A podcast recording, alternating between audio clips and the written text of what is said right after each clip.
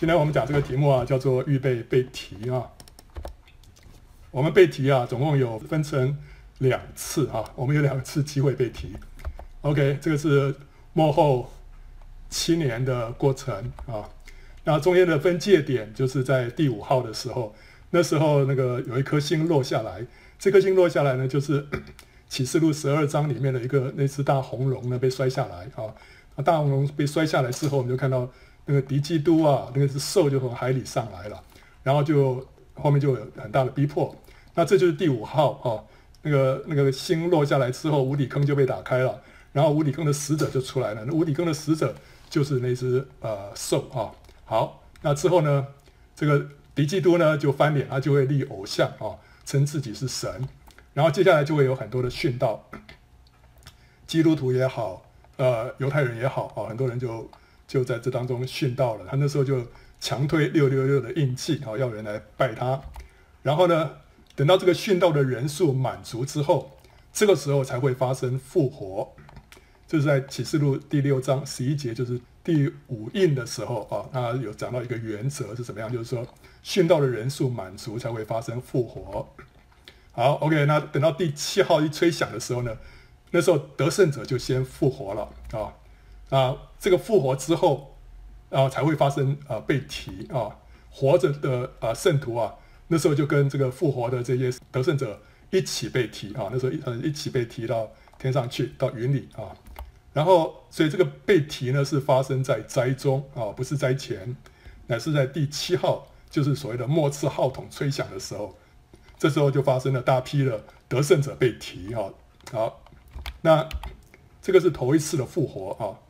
这个启示录说这是头一次的复活，那这头一次的复活里面都是得胜者，因为他们复活之后都要做王的，与基督一同做王，所以那些不得胜的呢就没有在这一次头一次的复活里面有份，他们会在一千年之后的白色大宝座前面才复活，那是在启示录二十章第五节所讲的啊，所以在这一千年当中，他们都还在还在哪？还在阴间等嘛等候啊，所以那时候在阴间就是在黑暗里面哀哭切齿啊。好了，所以既然这个复活的都是得胜者，那一起被提的呢，也都是得胜者。你不可能说哦，OK，这个复活的都是得胜者，OK，圣经明文讲的嘛，对不对？哈，因为只有这个得胜者才复活。但是那个那个被提的活着被提的呢，不可能说是得胜不得胜都一起被提，那这就很不公平，对不对啊？所以呢，也是被提的，活着被提的。也都是得胜者啊、要不然的话，我说我如果不得胜的，我就撑到的时候，我尽量不要死啊。好、的，等到这时候我就被提了，不是这样子，一样的被提啊、都是得胜者啊、跟复活一样，同样的原则。那只有得胜者才会被提，那不得胜的呢？那怎么办？那时候就会被撇下啊、所以被取去一个，会撇下一个。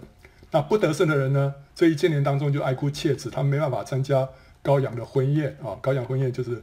持续了一千年，那这个不得胜啊，不是不得救，他一千年之后还是可以进到新耶路撒冷里面去啊，所以他他还是得救的，但是只不过这一千年当中呢，他会受到亏损。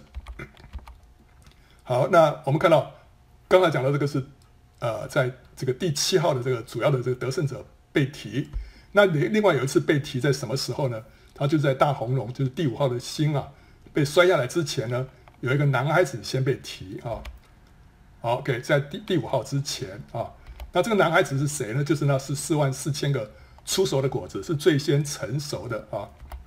好，这个就是初熟者被提，所以呢，这个第七号的被提，我们说是得胜者；第五号之前这个被提，我们说是出熟者。出熟者是人数比较少啊，远远少于这个得胜者啊，因为他是出熟者啊，初熟的果子比较少了啊。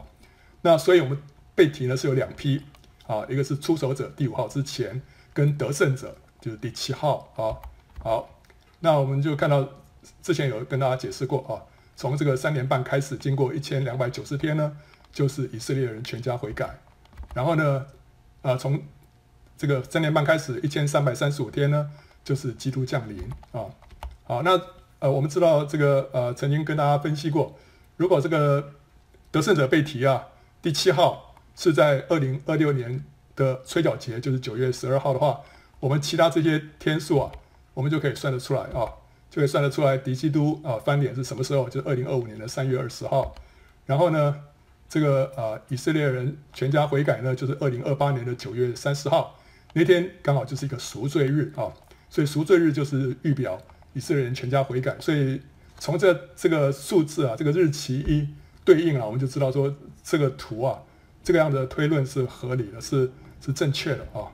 然后呢，那主耶稣再来呢，就是二零二八年的十一月十四号了啊。然后再往前推，那七年大灾难什么时候开始呢？就是十月七号啊，今年的十月七号啊。这个我们可以详见幕后七年何时开始啊？那里面讲的比较详细了。好，那呃，二零二七年的十月七号啊，大灾难开始的话，你知道那天是什么？那天是犹太历的马西班月的一号啊。马西班月。呃，有什么特点啊？马戏班月又称为布勒月啊，是胜利的八月，是民历的二月。这个月是神降下挪亚大洪水的月份，所以你发现，哎，这个蛮 蛮巧妙的，就是降下大洪水那个月份呢，很可能就是七年大灾难开始的那个月份，是同一个月份，都是玛西班月啊。啊，所以那个在创世纪第七章十一节说，当挪亚六百岁啊。二月十七日那一天，大渊的泉源都裂开了，天上的窗户也敞开了啊！二月十七号，这二月十七号，二月是讲到民历啊。等到后来他们出埃及之后呢，这个二月就变成八月啊，所以啊、是后来的八月，但是在起初是叫做二月十七号，这叫做马西班月啊。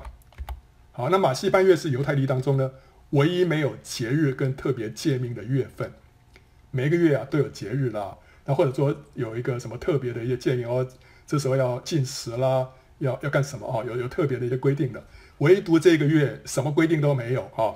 那犹太人认为说这个月是特别为弥赛亚要来所预留的，他们相信弥赛亚会在马西班月建立第三圣殿，这些观念都跟这个主再来有关系，对不对哈？跟这个呃七年大灾难的开始有关系，因为有的人认为这个。第三圣殿一一建立，就是七年大灾难的开始，所以这些这一点好像都有些连连带关系，所以这个月呢是比较特别的一个月啊，好，刚好就是今年的十月七号，就是马戏班月的初一啊，初一。好，那有人讲说，这个七年大灾难会不会是从啊今年的吹角节，就九月初开始啊？啊，不会了，不会，因为从这个图我们知道，吹角节是得胜者复活。被提不是七年大灾难的开始啊，好，那我们上回有提到，就是说在羔羊揭开第七印的时候，天上会极近两刻，那两刻呢，呃，如果换算成地上的时间呢，就是三年半的一半啊，是三六百三十天啊，六百三十天呢，所以揭开第七印的时候，可能就是二零二零年的一月十六号，那我们知道二零二零年一月二十三号。那时候就是开始武汉封城啊，所以那时候呢，地上就开始一片寂静啊，全世界都陆续封城啊，所以这个好像跟天上极近二刻有个相对应的关系啊，呃，天上是极近约有二刻，所以呃一月十六号跟一月二十三号差不多啊，所以约有二刻。好，那我们现在时间点就在这里了哈，就是快要这个天上极近二刻快要结束了啊，快要结束之前会发生一些事情啊。OK，当然我们这个详见末日与方舟。好，那所以我们看到这个图，我们知道了哈。我们现在被提有两次机会，第一次最快，如果我们是出手者的话呢，那是多久以后被提啊？剩下三年半，对不对？哈，所以我们最快最快，我们三年半之后就可以被提啊。那是二零二五年的三月二十号，那是说表示说我们是出手者了啊。这个出手者不是很简单，他们是得胜者当中的得胜者啊。OK，所以，所以我们要非常非常努力才能够成为出手者。那这样的话，我们在三年半就可以被提了。那比较可能的是，呃，再经过五年啊，就是二零二六年的九月十二号，那个时候就是我们如果是得胜者啊，大部分的得胜者都在这个时候被提啊。所以就是两个时间点，一个是三年半之后，一个是五年啊。好，那我们现在看被提跟进天国有个关系啊。我们看到这个从教会时代大灾难、千年国度跟新天新地啊，好，我们是在大灾难的大概第五年的时候啊，那时候得胜者被提，被提到云里面与主相会，对不对啊？然后呢，等到这个千年大灾难结束之后呢，基督会从天上降临啊。那时候跟这个啊，我们得胜者一起哈、从天降临啊。那时候就开始了千年国度啊。好，那这个千年国度呢，就是尼布甲尼撒王他梦见那个砸碎巨像的石头所变成的那座大山，充满了天下啊。那这个就是耶稣所说的天国或者神国的终极实现啊。好，所以主主耶稣讲到这个天国啊，许多时候就讲这个千年国度啊。好，那这个千年国度啊，分成属天跟属地的两个部分。属天的部分是得胜的圣徒呢，跟基督在天上一同作王；属地的部分呢，是灾后得救的那些以色列人啊，就是说到了这个七年结束之后啊，有些很多犹太人啊被杀啊，三分之二的被杀，剩下三分之一幸存的，后来他们全家得救。这些全家得救的这些以色列人呐、啊，后来他们就进到千年国度里面的地上啊，那他他们就跟那些善待神子民的外邦人呢，就是所谓的绵羊，在地上形成列国啊。那这些以色列人呢，要成为神的祭司，要来教导万民来敬拜神啊。所以千年国度分成属天的跟属地的两个部分。那得胜的圣徒呢，在天上跟主一同作王，当然他们也执掌地上的王权，所以他们。他们可以说在天上地上两边啊、呃、来往啊，那时候其实因为已经得到一个荣耀的身体，所以上上下下这个没有受到任何的限制啊，我们不受那个时空的限制。那地上呢，就是那些没有重生的啊，那个身体没有改变的那些以色列人跟外邦人，他们在地上啊成为列国啊。那这个天国或者神国，它其实有三种意义哈。第一个意义就是说，在人的心里面，就是神掌权的范围。所以主耶稣说。神的国不在这里，不在那里，在你们的里面，就在我们的心里啊。那我们祷告说：愿神的国降临，愿神的旨意行在地上，如同行在天上。那个神的国降临，也是讲到说，在人的心里面，神的国降临在人的心里面。第二个神的国或者天国的意义是讲到有形的教会，因为他讲到说，天国里面有麦子有稗子啊，所以这个讲到那个有形的教会。但是最主要的天国呢，终极实现是讲到这个千年国度。啊，千年国度，啊，所以以下所讲的那些天国，都是在讲到千年国度，包括什么呢？从施洗约翰的时候到如今，天国是努力进入的，努力的人就得着了。只有努力的人才能够进天国。那这天国是哪个天国？不是心里面那个，也不是那个有形的教会，乃是讲到将来这个千年国度啊。然后呢，他说我们进入神的国，必须经历许多艰难。神的国要进去，要经过许多艰难啊！不是说我因信称义我就进去了，没有，他还要经过经过经历许多的艰难，要付代价的。这是什么呢？就是将来那个呃那个千年国度啊！因为只有得胜者才能够进去啊。还有凡称呼我主啊主啊的人，不能都进天国，唯独遵行我天父旨意的人才能进去。所以你看可以看到说这个天国啊，不是说我信了我得救就可以就自然就可以进去，没有。他说要遵行天父旨意。需要经历许多的艰难，需要努力才能够进入的，所以这个是什么呀？是只有得胜者才能够进入的。得胜者能够进入的是什么呢？就是那个千年国度啊。好，所以不是每一个得救者都能够进天国啊，不是他们都能够进这个千年国度，需要努力，要经历许多的艰难，遵行天父的旨意才能进去。所以这种人就称为什么？得胜者。所以呢，被提的是得胜者。进入天国就是千年国度呢，也是得胜者，所以得胜者就是天国的子民，对不对？啊，所以当我们讲到天国的子民的时候，一律都是讲到得胜者。哦，不是说啊，我得救了，我得救是天国的子民，不是了，因为这个天国是讲到千年国度，千年国度只有得胜者才能够进去的。那时候不得胜的呢，是在外面的黑暗里面哀哭切齿啊，所以他们不是天国里面的子民啊。好，所以天国的子民就是得胜者。那天国子民有什么特质？那就是得胜者的特征，这就是我们被提的条件。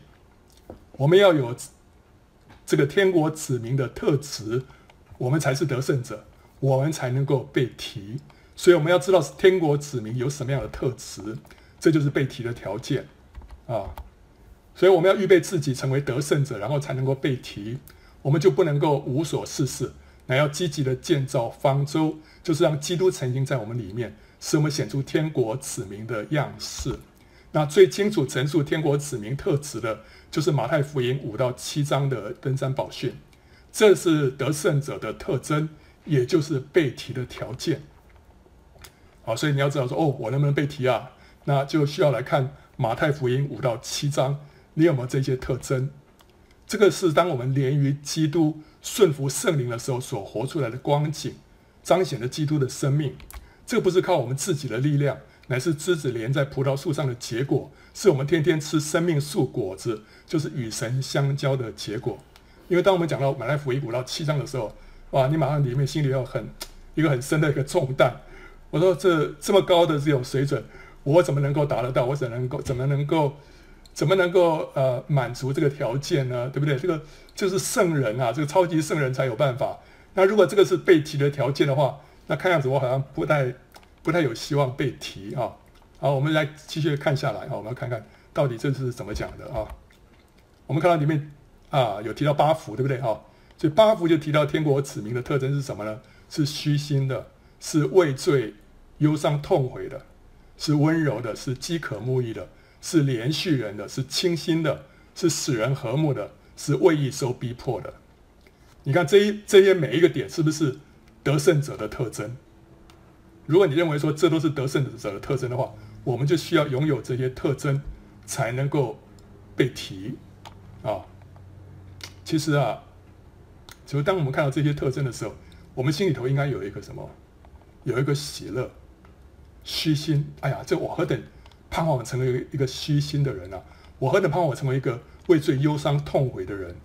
我何等希望我成为一个温柔的人，对不对？这些都是我们里面。所渴慕的一些特质，你不要说我有没有达到哦，但是基本上我们要有这样的一个渴慕，我要达到这样的一个境界，对不对？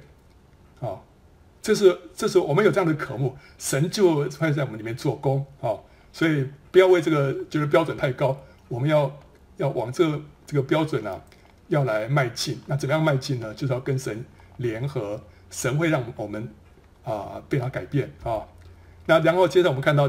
在马太福音这这几章里面有说到，天国子民是世上的光和盐，他们会把神的真理活出来，照亮黑暗的世界。他们不是活在这地上，人家说哦，原来你是基督徒啊，我实在看不出来，我我我不我从来不知道你是基督徒，这就不是得胜者。得胜者会让人看见你身上有光有盐啊、那天国子民的义呢，必须胜过法利赛人的义。主耶稣说：你们的义若不胜于文士和法利赛人的义，断不能进天国。不能进天国的意思是什么？就不能被提。所以我们的义一定要胜于文士跟法利赛人的义，我们才能够被提。那文士跟法利赛人的义是什么？就是律法的义啊。他们就满足这些律法的义是什么？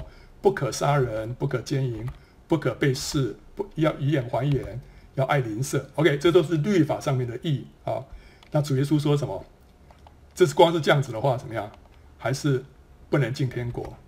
所以，如果我们光是没有杀人、没有奸淫、没有背誓，我们以眼还眼，我们爱邻舍，我们光是这样，意思就是我们还不能被提。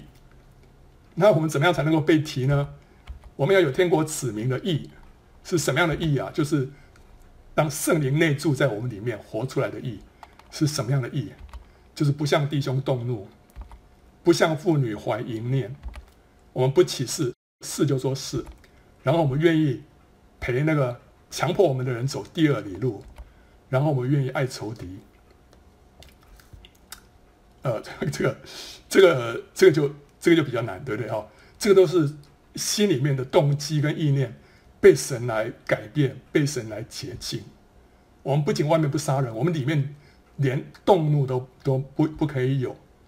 我们不仅外面不行奸淫，我们连里面怀淫念都不可以有，对不对？哦，然后面这个哦，这个走第二里路更难，对不对？但是这个是什么样？当然是这里头要有神的智慧了。有的人就想哦，基督徒都这样子哦，我要什么你就给我什么，我要你这个那个里衣，你连外衣什么都给我，那那那我就跟你尽量要啊。当然我们不是这样子，我们这样的话会给这些人呐、啊、留地步哈、啊，这个会给我们自己陷入网罗。但我们不是这样子。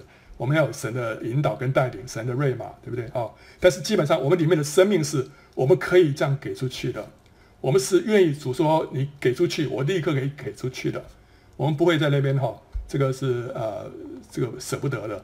OK，所以主一说我们就可以做的，爱仇敌也是一样啊、好，那文士跟法利赛人的义不仅是律法的义，还有他们是假冒为善的义，他们故意叫人看见施舍，他们故意叫人看见他们的祷告，他们故意叫人家看见他们的进食。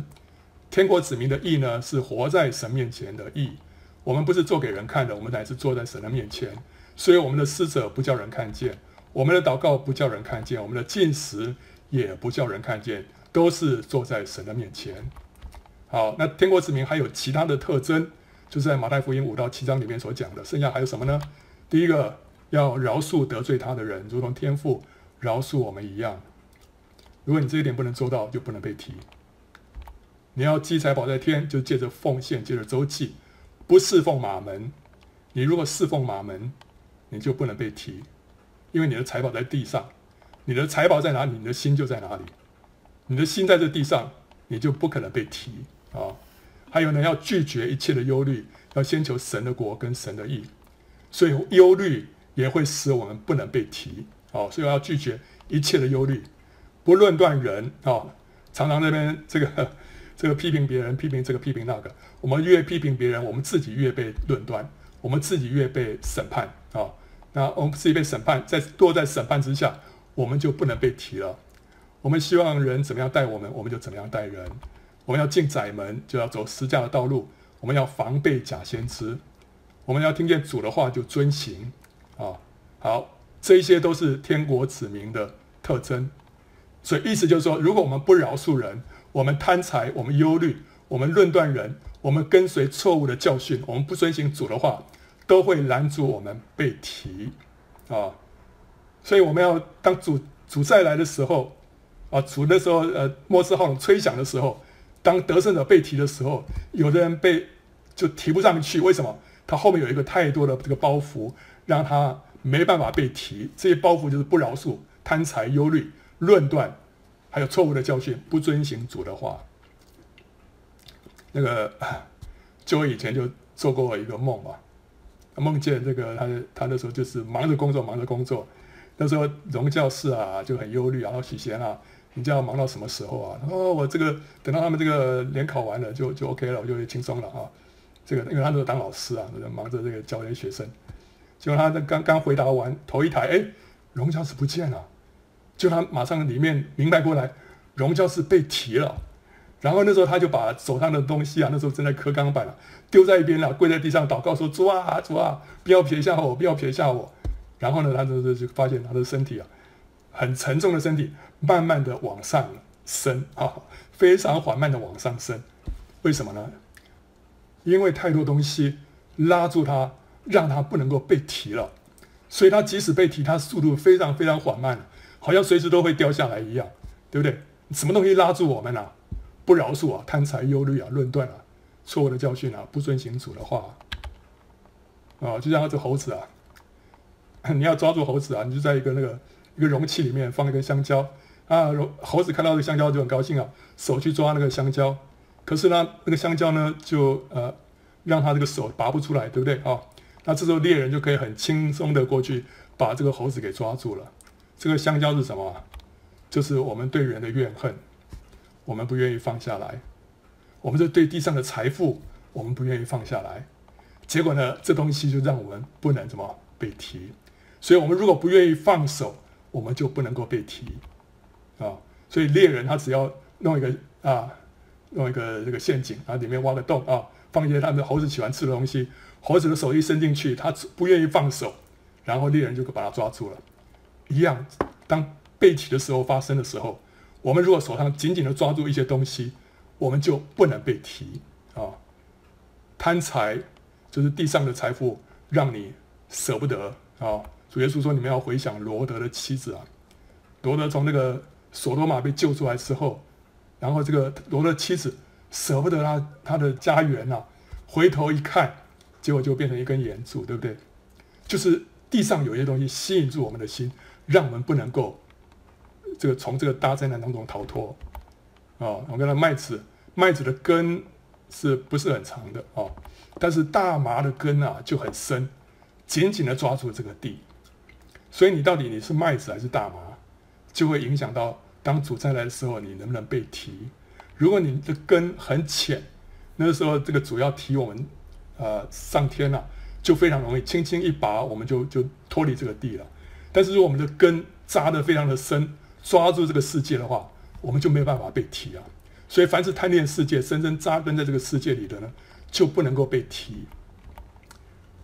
如果你打从心底并不希望主那么快再来，那么很有可能你就不会被提，因为你实在舍不得这个世界和其中的荣耀跟享受，放不下你的计划跟梦想。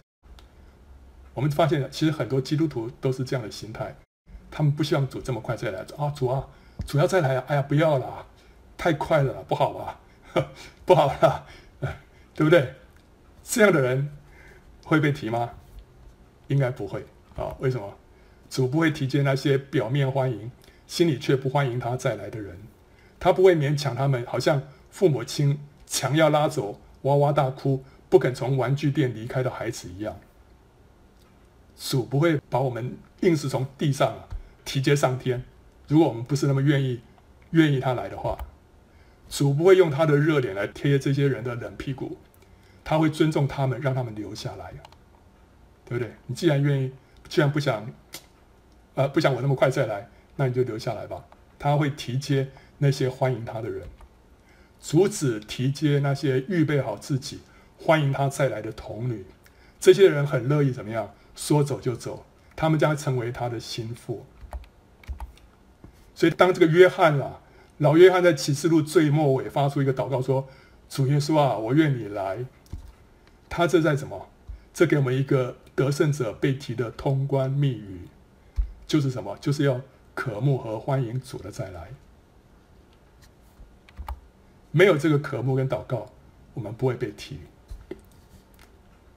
所以，所以这个哦，主耶稣啊，我愿你来。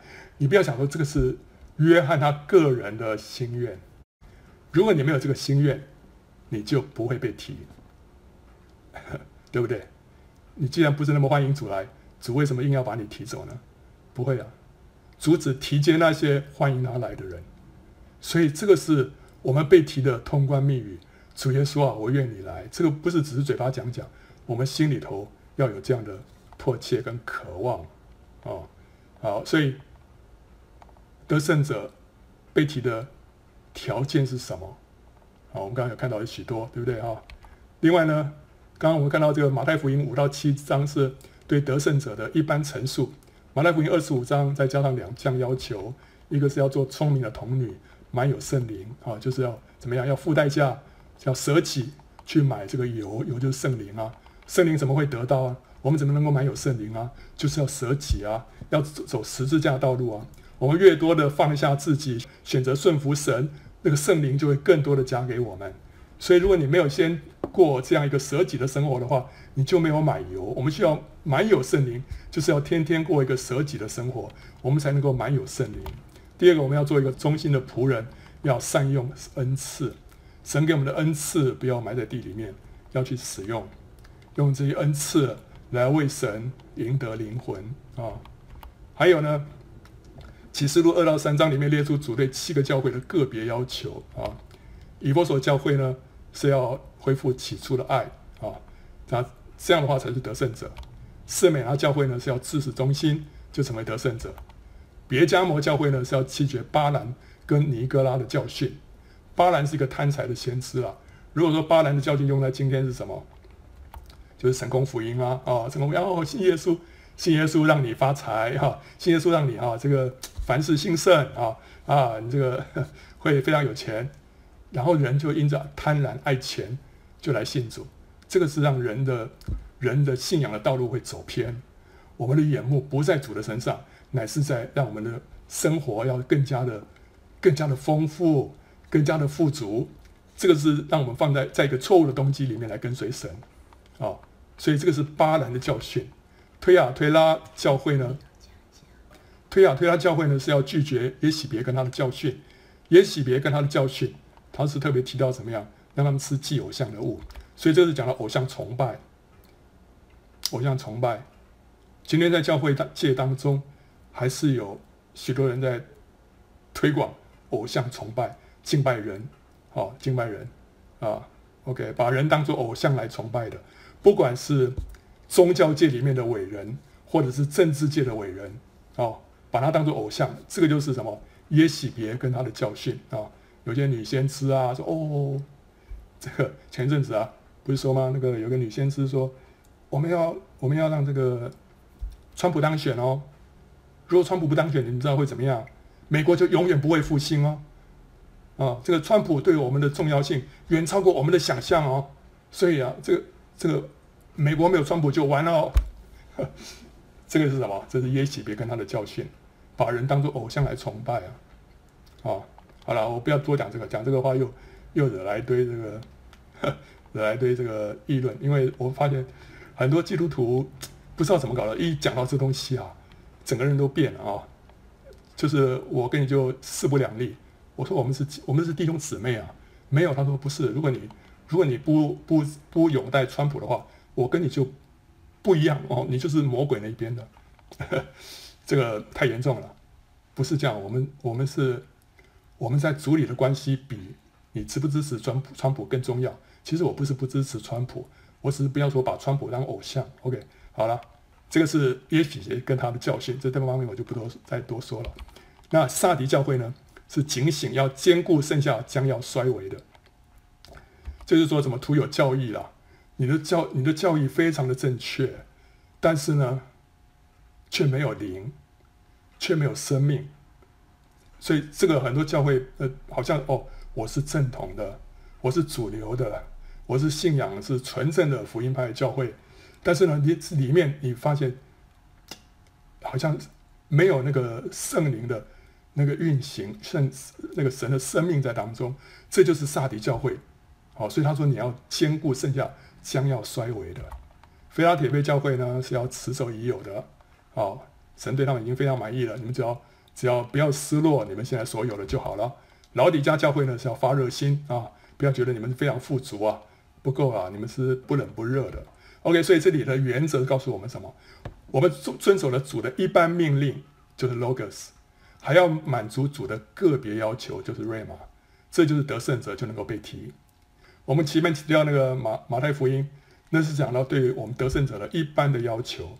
我们需要饶恕人，我们需要清心，我们需要虚心，啊，我们需要这不爱这个世界等等，那都是一般性的要求。可是主对我们个人呐、有一些个别的要求，就像这个启示录这个二到三章里面一样，每一个教会神对他们的要求不一样，所以主可能对你有一个特别的要求，你在哪一点上面要得胜。OK，所以但但是主不会要求别人做那一点的，但是那一点这一点是你需要对付的，所以你在这一点上面得胜了，就是得胜者。那这不表示说你其他那些一般性的要求就不用做了啊，我不需要赦免人啊，我不需要这个不拜马门，不是那些还是要遵守啊，那是一般性的 logos，但是这个瑞玛呢也要遵守啊。好了，OK，但是除了这个得胜者之外呢，你还有一个。被提的机会就是说，你可以在幕后三年半啊，敌基督翻脸之前呢，就率先被提。哇，只要三年半就好了，你就成为那十四万四千个出手者，就是得胜者当中的得胜者。好，那他们有什么特点吗？这十四万四千就相当于十二乘上十二乘上一千，象征他们是来自各种背景，包括各种属灵职分，还有恩赐的基督精兵啊。好，所以这个不是。不是字面上的十四万四千个啊，可以可以呃超过这个数字啊。他们有些特征是什么？第一个，他们是额上受印的，这象征他们是什么？他们领受双倍的圣灵啊，是神的众长子。这个我在另外有一篇就是讲到这个新冠新冠疫苗跟双倍圣灵里面有解释。我们现在要追求的、要注意的，不是说这个。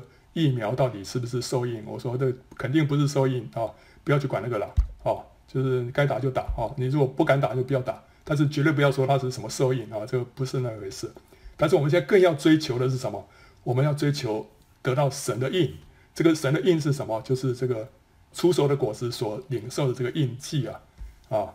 我们信主的时候，我们已经有领受圣灵做印记了，为什么还要再领受一个印记呢？就表示说我们领受的是双重的印记。就是双倍的圣灵，双倍的圣灵就是双倍的福分，这表示我们是什么？神的长子，长子都是领受双份的啊，所以我们要领受双倍的圣灵，意思说我们要更大幅度的被圣灵来充满，这个是我们这时候所要接受的，就是额上受印，就是我们要领受更丰富的圣灵。这些出手者呢，是像神好像是贞洁的童女一样，他们都是童身，没有。接触那个女子的，他意思讲到说，是他们是心里纯一清洁，是全然爱神的，他们是真心的爱神，啊，没有留下那个爱啊给这个世界啊，就是爱神。他们是紧紧跟随羔羊的，就好像是以利沙紧紧跟随以利亚一样。以利亚要被接升天了，啊，以利沙紧紧的跟随他，一步都不愿意离开。结果后来他怎么样？他就接受了这个以利亚。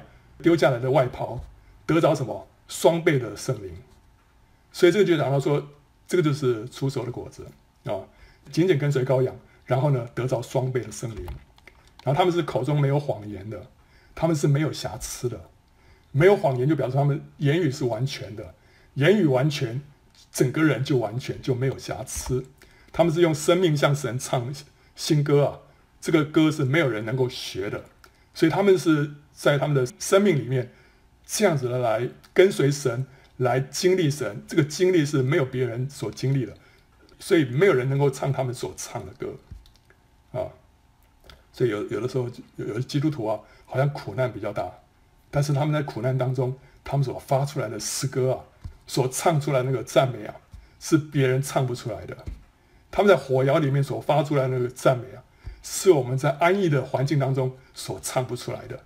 所以他们生命里面用生命向神所唱的新歌啊，没有人能够学的啊。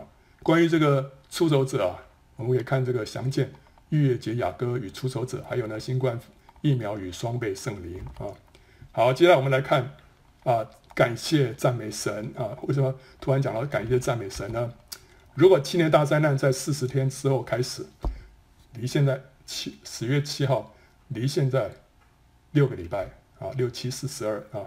差不多四十天了啊、现在很多教会啊，这个在说做四十天的禁食祷告啊、其实这个时间点差不多开始到大灾难，有可能差不多剩下四十天啊。好、那啊，如果剩下四十天的话，这四十天当中，我们有一些最重要的事情要做。什么事情啊？有三件事啊。第一个就是祷告，祷告什么？祷告神降下雷轰、大声、闪电、地震。要敲醒人的心，震毁这个仇敌的营垒，使大复兴临到。这个祷告会跟天使的香一同升到宝座前，然后第一号才会吹响。好，所以在这个七年大灾难之前呢，有一件事情要发生，就是众圣徒的祷告要升到神的宝座前。这个祷告是什么？要求神降下雷轰、大声、闪电跟地震。所以我们要在这个祷告的行列里面有份，这是第一件事。第二件事呢？现在也是出手者在受印的时候，就是领受双倍圣灵的时候，然后大灾难才会开始。那个天使说，如果这个这些人还没有受印完，这个灾难不能降下来，他们要先等这些神的仆人啊受印之后，灾难才会开始。所以这个时候还是这些出手者受印的时刻。那根据以西结书九章四节，那也提到一批人啊。额上被神被天使画印记啊，画画记号。那那些人是是是什么样的人？那些人就是为耶路撒冷的罪哀哭的人，就是代祷者。所以什么样的人会领受这个记号？就是什么样的人会领受这个印记？就是代祷者。所以我们刚刚讲的第一第一件事情就是要祷告，对不对？为着神的大复兴祷告。这些人呢，跟受印的人。可能就是同一批人，我们要为这个神的旨意祷告，我们才有机会领受那个印记，领受双倍的圣灵啊！所以第一件事跟第二件事是有连带关系的。第三件事就是要建造方舟，建造方舟的意思就是让基督成营在我们的里面，这样我们才能够成为得胜者，能够被提。让基督成营在我们里面，就讲到我们刚刚提到那登山宝训啊，我们要让那些特质啊。在我们身上啊，活出来，怎么样活出来呢？就借着与神相交，像枝子连在葡萄树上，你常常跟神在一起，你常常仰望他的恩典，你渴望他的同在，他的同在就会变化你、改变你，让你这个人的的这个气质一天一天完全不一样。你会充满了更大的平安，更多的安息，更多的喜乐。你不容易被一些外面的一些事情所搅动、所激动。啊，你的脾气不会再像过去那样的暴躁，因为你感觉到神在你的身上啊，神在你身上，他拉你一把，你里面所有的怒气都没有了，你里面所有的愤慨都没有了，对不对？所以以前你靠着自己的力量行不来的，因为神与你同在，你就感觉你有这个力量，因为你得到了从神来的爱，你才有力量去爱人啊。好，我们要祷告，对不对？我们要祷告求神。降下雷轰、大声、闪电跟地震，对不对？但是圣经里面我们知道啊，因着圣徒们的祷告而发生地震的呢，有两处。第一处是在彼得跟约翰被公会恐吓之后，教会就同心合意祷告说：“主啊，你是造天地海和其中万物的。他们恐吓我们，现在求主鉴察，一面叫你仆人大放胆量讲你的道，一方面伸出你的手来医治疾病，并且使神迹奇事。”因着你圣仆耶稣的名行出来，祷告完了，聚会的地方震动，他们就都被圣灵充满，放胆讲论神的道。所以这个是第一处。他们一祷告完之后怎么样？聚会的地方就震动啊！这不是心理作用啊，是真的震动啊！好，OK，祷告完就震动了，发生地震啊，然后他们就被圣灵充满。第二处是什么？是保罗跟西拉在腓立比被罗马官府用棍打，然后下在监里之后。他们在半夜祷告、唱诗、赞美神，众囚犯也侧耳而听。忽然地大震动，甚至监牢的门啊，监牢地基都摇动了，监门立刻全开，众囚犯的锁链也都松开了。好，所以这是第二处。当他们什么一唱诗赞美神，一祷告，结果地大震动啊。所以这两处让我们看到祷告带来地震啊。好。这两处的祷告都是他们在遭受逼迫的时候，却向神发出称颂跟赞美，以至于地大震动。今天我们要求神降下属灵的大地震跟大复兴呢，关键之一就是要在苦难当中向神发出感谢跟赞美。我们怎么样让大复兴临到？怎么样让这个大地震？我们不是这样讲的，当然是现在外面大地震已经在发生了，对不对？哈，但是我们现在更要。期待的是，在灵里面的那个大地震，神要震动人心。这个大地震怎么样会来呢？就是当圣徒在苦难当中向神发出感谢跟赞美的时候，这个属灵的大地震就会来到。苦难是圣香成分里面的施喜列，就是泪滴的意思啊。感谢跟赞美则是喜利比拿，就是脂油的意思，是祷告当中最肥美的部分啊。这个我们在之前有上一次有提到啊、好，我们会常常啊啊会为着各样的难处跟苦难呢来呼求神。今天神却是要我们多多的为自己的难处跟苦难来感谢赞美神。当我们的苦难增加的时候，就是神要我们的感谢跟赞美也增加的时候啊。我们要奉主的名捆绑一切在我们家里面兴风作浪的恶者，不容他来辖制我们的家人。哦，所以我们不要容让他们，让容容让容让那恶者在我们家里面作怪。哦，可是另外一方面呢，我们也要为家里一切的难处来感谢赞美神。我们相信神掌权，这一切的难处必要为神的旨意来效力，显出神的荣耀。所以即使我们家里面的难处还没有解决，啊，这个这个先生还是还是不爱主啊，儿女还是不听话，好，但是你还是要还是要感谢赞美神。一方面你奉主的名捆绑恶者，一方面你还是要感谢赞美神。神啊，我相信你掌权，你要让万事互相效力啊、要显出你的荣耀来。我们身体的疾病跟软弱，我们要祷告求神来医治，对不对啊、哦？但是另外一方面，我们也要为此感谢神，相信神的能力在我们的软弱上要更显得完全。所以在凡事上都要什么？要来感谢赞美。当我们祈求复兴的时候，你发现哇，自己的苦难却增加了。我们不要以为奇怪，为什么？这是神要我们在苦难当中发出感谢跟赞美，使他能够降下大地震的时候。所以不要浪费这个绝佳感谢赞美神的时机，这是最佳的时机来感谢赞美神。以色列人过红海之前发怨言，等到过了红海之后才跳舞歌唱，啊，来感谢赞美神。啊，这个这个摩西啊，这个歌唱米利亚啊，跳舞啊，对不对哈？哦，感谢赞美神。OK，呃，很好啊。但是问题是，如果你是在过红海之前就做这些事，那是何等荣耀的事啊！如果他们在红海分开之前就赞美神，那个得胜是何等大，那个意义是何等荣耀啊！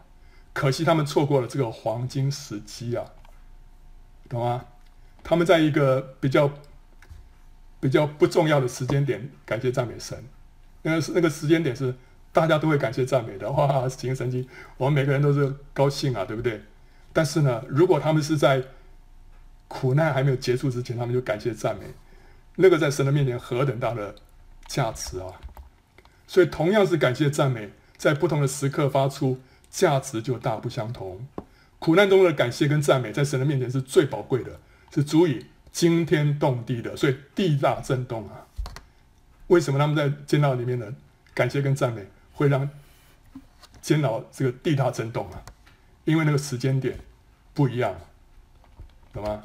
所以当约沙法那时候大敌当前啊，他却怎么样？他设立唱诗班走在军队的前面，颂赞耶和华。结果神就派伏兵击杀他们的敌人，使他们大获全胜，掳物多到要收取了三天。他们可以等到打完仗之后再感谢赞美神，但他们选择在打仗之前就感谢赞美神，就神得到荣耀，对不对？约伯在极大的苦难当中仍然称颂神啊。那时候他说：“我次生出于母胎，也必次生归回啊！赏赐的是耶和华，收取的也是耶和华。耶和华的名是应当称颂的。”结果让撒旦在神的面前灰头土脸。最后神使约伯加倍得回他所失去的一切。约伯的称颂是在他最苦难最深的时候。OK，所以这些这些感谢跟赞美，在神的面前有有极极重的价值啊。大卫在逃难期间写了许多的诗啊，其中有哀哼啊、哭求啊，也有感谢赞美，后者使他成为信心的伟人啊。所以在苦难当中感谢赞美神，就是胜过我们的什么？胜过我们的不幸，胜过我们的沮丧，胜过我们的肉体，胜过我们的眼界，使我们成为得胜者。如果我们顺从我们的肉体，我们没办法赞美；如果我们被沮丧打败，我们就不能赞美。但是当我们赞美的时候，我们就胜过这一切。所以苦难是什么？苦难是得胜者的训练跟养成学校。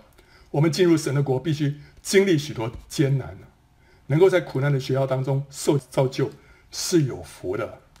我们在这苦难当中学习到什么？感谢赞美神。我们在感谢赞美神的时候，就是经历得胜啊。所以在苦难当中。不断的感谢赞美神，常常喜乐，就是在苦难的学校里面通过一关又一关的考试，仇敌则是一次又一次的被我们践踏在脚底下。啊，对神的感谢跟赞美是神最喜悦听的，也是仇敌最怕听的。当我们一感谢赞美神，一切的压制，我们的愁云惨雾立刻消散，喜乐跟盼望就从里面涌流出来。所以诗篇里面说。愿他们的口中称赞神为高，手里有两刃的刀。当我们的口里赞美神的时候，我们手里啊就有两刃刀，就能够击杀仇敌，使仇敌溃逃四散。所以这个是，这是我们在苦难当中所学习的、所经历的。神现在要给我们，要给我们什么？要给我们冠冕。好，所以把我们摆在这个苦难当中，所以不要。不要对这个时候的苦难感觉到稀奇，感觉到奇怪。主啊，我不是已经祷告了吗？怎么这些难处还没有挪去呢？主啊，你不知道是要大复兴吗？为什么这个我还是被被压制呢？神要我们在这这个环境当中啊，发出感谢跟赞美啊。我们要为我们啊病人、愁烦的配偶、儿女、父母、兄弟姐妹、婆媳。妯娌、上司、同事、邻居、朋友，还有政府，来感谢赞美主啊！虽然他们让我们啊愁烦或让你头痛，可是你要为这个事情感谢赞美主。我们要为身体的疾病软弱、经济的缺乏困窘、至亲的生离死别而感谢赞美主。我们要为一切的不顺、不如意、自己或者别人造成的错误而感谢赞美主。为什么？因为在这一切之上，神是永远配得我们感谢跟赞美的。我们要宣告：神本为善，他的慈爱永远长存。God is good。我们的神是一位良善的神，是一个美好的神，他从来不做错事，他的慈爱永远长存，从来不断绝的。即使我们在苦难当中，他的慈爱永远长存，他永远是善的。OK，所以，所以在苦难当中的感谢跟赞美，就是宣告他的慈爱永远长存。所以有一个诗篇啊，一百四十几篇啊，每一节都是最后面都是写说，因为他的慈爱永远长存。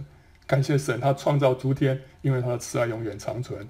感谢神，他做他造光，他有慈爱永远长存。感谢神，他击杀。埃及的长子，因为他永他的慈爱永远长存，感谢神啊！他他他击杀什么？他做了什么什么什么？后面都说，因为他的慈爱永远长存。我们要把这个荣耀归给神。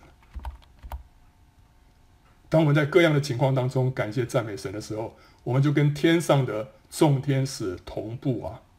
天上地上一同发声，将荣耀赞美归给至高的神。我们虽然在肉身里面，却已经参与了永恒的侍奉。我们不是等到那一天在天上，我们才赞美神啊！今天我们在地上就赞美，而且在苦难当中所发出的赞美，声音达到最高，达到宝座前了。这就是得胜者，他们将有份于荣耀的被提啊！OK，所以我们做一个总结啊。被提有两次啊，第一次是在末后七年一半的时候，就第五号之前是出手者的被提；第二次是末末后七年满五年，就是第七号的时候，那时候是所有的得胜者被提啊。被提的得胜者会进入千年国度，就是耶稣所说的天国，就是神国。登山宝训就描述了天国子民的特质，就是我们被提的条件。现今的当务之急是什么？祷告。受印，还有呢，这个受印不是野兽的印，受印是接受啊、神的印啊。然后呢，建造方舟就是使基督成型在我们的心里。然后祷告呢，使地大震动。我们要祷告使地大震动，让复兴降临。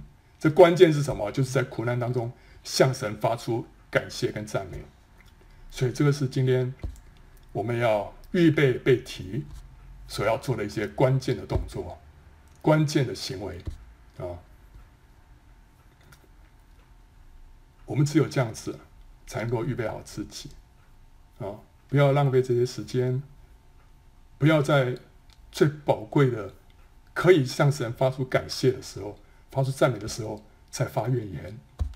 你在那个黄金时刻做那最没有价值的事情，是最愚昧的。你要在那黄金时刻。做最有价值的事情，啊、哦！你看到，哎，这谁啊？把这个家里面搞这个乱七八糟，哈、啊，是是谁搞的？然后，气得不得了，呃，后来发现不对，不管是什么事情让你觉得好像是这个不舒服、不愉快，你都要感谢赞美。哇，主啊，谢谢你给我这个机会啊，让我在这样的一个环境当中感谢赞美。你不要觉得这个小孩子惹你生气啊。哦，然后这个这个你这个太太或者是先生啊，不照你的意思做了，哦，或者出去买个东西啊，碰到一件什么事情不如意，哦，很不开心，那都是神给我们的机会啊，让我们发出感谢跟赞美啊。那时候的感谢跟赞美啊，比起你这个这个舒舒服服的时候发出的感谢跟赞美，那个含金量高很多啊。OK，所以我们要有属灵的眼光啊，抓住神给我们的每一个机会。做一个得胜者啊！啊，欢迎到圣经简报站观看更多相关的视频，还有下载 PowerPoint 档啊。